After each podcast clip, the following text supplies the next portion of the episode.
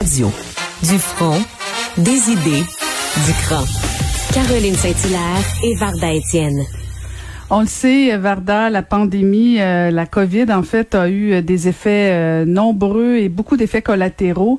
Euh, notamment aussi a fait reculer les droits des femmes en matière de santé sexuelle et reproductive, reproductive pardon, à travers le monde. Et c'est ce que révèlent des chercheurs de l'université de Sherbrooke. On va aller en retrouver un des deux, un des deux chercheurs, un professeur à l'école de politique appliquée de l'université de Sherbrooke, Gabriel Blouin-Genet. Bonjour, Monsieur Blouin-Genet. Bonjour. Alors, vous avez fait euh, cette étude. Êtes-vous surpris parce que bon, on pouvait, euh, on pouvait l'anticiper euh, de dire bon, c'est certain qu'il y a eu des effets collatéraux de la pandémie sur plusieurs facettes de notre vie, mais sur justement ce recul au niveau du droit des femmes en matière de santé sexuelle et reproductive. Êtes-vous surpris de cette ampleur? Ben, en fait, malheureusement, on n'est pas surpris euh, des résultats de notre euh, travail parce que euh, ce qu'il faut bien comprendre, c'est que les droits des femmes de manière générale, mais aussi les droits à la santé sexuelle et reproductive, ce sont des droits qui avant même la pandémie, euh, face finalement euh, à de nombreuses limitations et à de nombreux problèmes. Donc, avant même que se posent euh, toutes les conséquences qu'on connaît de la, de la pandémie, c'était déjà des droits qui étaient limités euh, pour les femmes. Donc, on n'est pas surpris. Euh, ce qui nous a surpris peut-être, c'est l'ampleur des entraves euh, à ses droits à la santé sexuelle et reproductive parce que euh, nous, notre objectif euh, avec ce travail, évidemment, comme tout le monde, on avait vu différents rapports, différents sujets abordés, par exemple, dans les médias où on disait, bon, il y a dans tel pays ou dans telle région, il y a des limitations à ce à l'accès, par exemple, à l'avortement ou aux services de santé sexuelle, mais on n'avait pas ce portrait global, ce portrait mondial euh, des impacts euh, de la pandémie. Et donc, ce qui nous a surpris, c'est quand on a mis ensemble euh, toutes ces parties, tous ces éléments du, du, du casse-tête un petit peu pour voir l'impact finalement extrême majeur qu'a eu cette pandémie, qu'a encore cette pandémie sur les droits à la santé sexuelle et reproductive des femmes. Donc, on n'est pas surpris, mais l'ampleur nous a surpris. Et, et, quels sont justement, là, vous parlez d'ampleur, euh, euh, dans, dans votre étude, on voit notamment que bon, il y a eu l'accès limité à la contraception. Vous faisiez fait référence à l'avortement, où dans certains pays c'était euh, reconnu comme non essentiel. Même au Québec, il y a eu des femmes qui se sont retrouvées à, à, devoir avorter un peu trop tard, un peu plus tard que ce que ce qu'elles auraient voulu à cause justement de la pandémie. Mais c'est quoi les autres impacts, notamment que vous avez pu déceler? Tout à fait. Ben, en fait, je pense qu'une une première chose qu'il faut bien comprendre, c'est de quoi on parle quand on parle du droit à la santé sexuelle et reproductive pour bien comprendre finalement les impacts et les conséquences. nous, vraiment, ce qui nous a intéressé, c'est de comprendre ce droit-là en termes de bien-être euh, physique, euh, donc au niveau de la santé physique, mais aussi émotionnelle, mentale, sociale, en relation avec la sexualité et la reproduction, et non pas simplement, par exemple, euh, les questions de, de, maladie ou de dysfonctionnement. Donc ça, ça implique que les, les individus soient capables d'avoir une vie sexuelle et reproductive satisfaisante et qu'ils peuvent décider eux-mêmes, elles-mêmes, si, par exemple, ils veulent avoir des enfants, des relations sexuelles ou autres. donc ça, c'est important de bien le comprendre parce que les impacts de la, de la pandémie sont, euh, on, peut dire, euh, indirects euh, en termes de, de, leurs impacts. C'est-à-dire que c'est par exemple, les femmes euh, ou, ou, les hommes sont sont pas nécessairement plus ou moins impactés par euh, la pandémie, ça dépend des, des, régions. Par contre, dans des secondes euh, vagues, dans des, des impacts indirects de cette pandémie, là, on retrouve plusieurs plusieurs conséquences très très importantes. Par exemple, nous, on a bien documenté là que à l'échelle planétaire, c'est sept pays sur dix qui ont vu l'accès euh, aux services, par exemple, de contraception limitée. Donc ça, c'est majeur au niveau planétaire parce que 7 pays sur 10, ça veut dire que la majorité des pays, donc la majorité des femmes et des filles qui vivent dans ces pays, euh, ont vécu des limitations euh, aux services, par exemple, d'accès euh, à la contraception. Euh, on a aussi vu que dans les pays les plus les plus pauvres, donc dans les 114 pays les plus pauvres, c'est 47 millions de femmes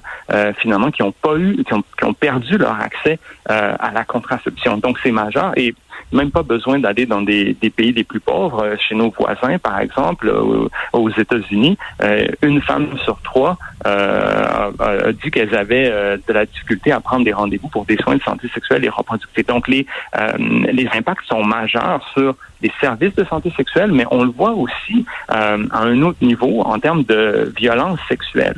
Et ça, on a vu des augmentations très, très importantes euh, de, de, de violence sexuelle envers les, les, femmes et les filles. Euh, on l'a vu euh, en Europe, par exemple, avec des augmentations de plus de 30% On l'a vu même au Canada, euh, au Québec, comme vous le savez, dans, dans les médias avec l'augmentation des, des féminicides. Donc, vraiment, on remarque une augmentation très importante de cette violence envers les femmes, qui évidemment est, est, indirecte à la pandémie, mais est liée aux mesures qu'on a mis en place pour la pandémie. Par exemple, euh, le confinement, euh, le télétravail, euh, l'école à la maison, qui finalement euh, accroît des, les risques euh, que des, des, femmes et des filles se retrouvent dans des dans des contextes difficiles, dans des contextes violents.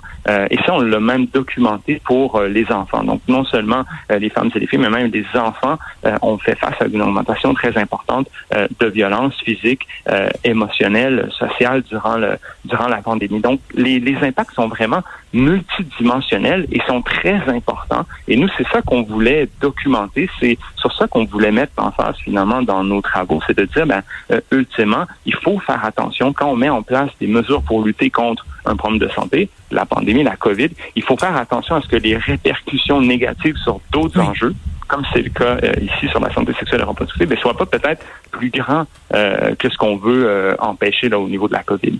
Mais M. Blouin-Genet, il y a aussi des bonnes nouvelles, c'est-à-dire que moi, je constate dans mon entourage qu'il y a aussi un baby boom avec la pandémie.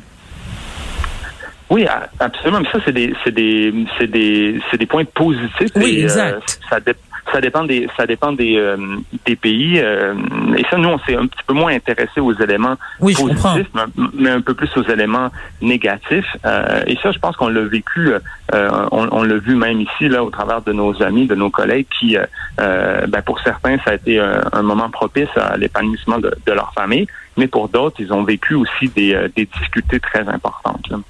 Mm-hmm. Mm-hmm. Dans votre étude, bon, puis vous avez fait référence tout à l'heure, vous parlez de, de 7 pays sur 10, notamment euh, où euh, les femmes n'ont pas eu accès à, la contraception. Et ce qui est frappant, parce qu'on serait, on serait forcé des fois ou porté, pardon, à penser que euh, ce serait essentiellement dans des pays pauvres, mais c'est pas ça du tout que votre étude révèle. Tout le monde a été affecté, toutes les femmes de toute la planète là. Absolument, et c'est ça aussi qui nous a, on peut dire, un petit peu surpris, c'est de voir l'ampleur de ces, de mhm. ces impacts qu'on retrouvait partout, de manière différenciée, de manière quelquefois euh, inégalitaire. Hein, ça, ça, dépend de chacun des contextes, mais on les retrouve dans tous les pays. Donc, peu importe le, le, type de pays, pauvre euh, ou, euh, ou riche, comme par exemple euh, au, au, Canada, on retrouve ces impacts-là. Et ça, c'est extrêmement important pour nous parce que ça nous rappelle que les, la question de la santé sexuelle et reproductive et, le droit à la santé sexuelle et reproductive doit être une, euh, une priorité au niveau international. Donc, pour tous les pays, ça doit s'appliquer pour tous les pays, cette priorité. Et nous, c'est le message qu'on voulait envoyer. C'est important qu'on ramène ce sujet euh, à l'ordre du jour. Euh, si on regarde les grands projets actuellement de santé, que ce soit chez nous, ici ou dans d'autres pays ou au niveau des, des Nations Unies, par exemple, ben, on observe une domination des enjeux liés à la, à la COVID et, et c'est normal. Euh, mais par le fait même, on a laissé de côté d'autres enjeux euh, qui étaient extrêmement euh, prioritaires, dont le droit à la santé sexuelle et reproductive. Et je pense que aujourd'hui, c'est euh, une bonne journée pour en parler, comme on a eu l'annonce du déclenchement à venir des élections au niveau au niveau fédéral. Eh je pense que c'est un rappel extrêmement important à l'ensemble des partis politiques fédéraux qui doivent continuer la politique d'aide internationale féministe du Canada qui encourage euh, les, euh, les projets d'appui au développement international en santé euh, qui touchent les femmes et les filles. Donc, on doit continuer cette politique et on doit augmenter cette politique dans le contexte de la COVID. Là, M. Blouin-Genet, je vais probablement un peu péter votre ballon et vous m'en excuserez dès le départ, mais est-ce que vous croyez vraiment que le Canada peut faire la leçon à d'autres pays sur justement le droit des femmes?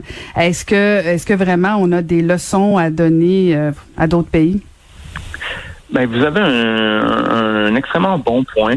Euh, je pense qu'on peut pas faire la leçon aux autres pays. Par contre, ce qu'on a remarqué avec le Canada, c'est qu'on est un des seuls pays à avoir osé avoir une politique féministe euh, d'appui au développement international. Et ça, je pense que c'est quelque chose qu'il faut reconnaître. On n'est on pas parfait, hein, je pense loin de là. Euh, et notre euh, notre euh, notre travail, c'est aussi un rappel aux organisations canadiennes de, de, défense et de, de, de droits des, des femmes qu'il faut continuer le travail. On l'a bien documenté. Ça doit se continuer partout. Donc, on n'est absolument pas irréprochable. Et nous, au centre qu'on dirige, aussi CIDIS, le Centre interdisciplinaire de développement international en santé, constamment, on rappelle cet élément, le Canada doit continuer à défendre le droit des femmes chez nous, mais aussi à l'international. Mais je pense que c'est quand même important de reconnaître que cette politique féministe qui a été mise en place, elle est bonne et elle doit être continuée, elle doit être en fait décuplée, elle doit être plus importante.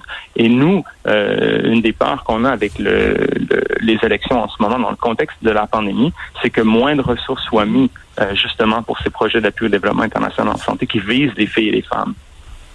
Ben vous, euh, c'est de la musique euh, à mes oreilles euh, parce qu'effectivement les femmes sont sont quoi, sont presque sont plus de 50% de la population. Ce serait intéressant qu'à un moment donné elles, elles deviennent une véritable priorité. Merci beaucoup d'avoir pris le temps de nous parler, Monsieur Bluet. J'invite les gens à aller voir votre étude de l'université de Sherbrooke. Je rappelle, vous êtes professeur à l'école de politique appliquée de l'université de Sherbrooke. Merci infiniment.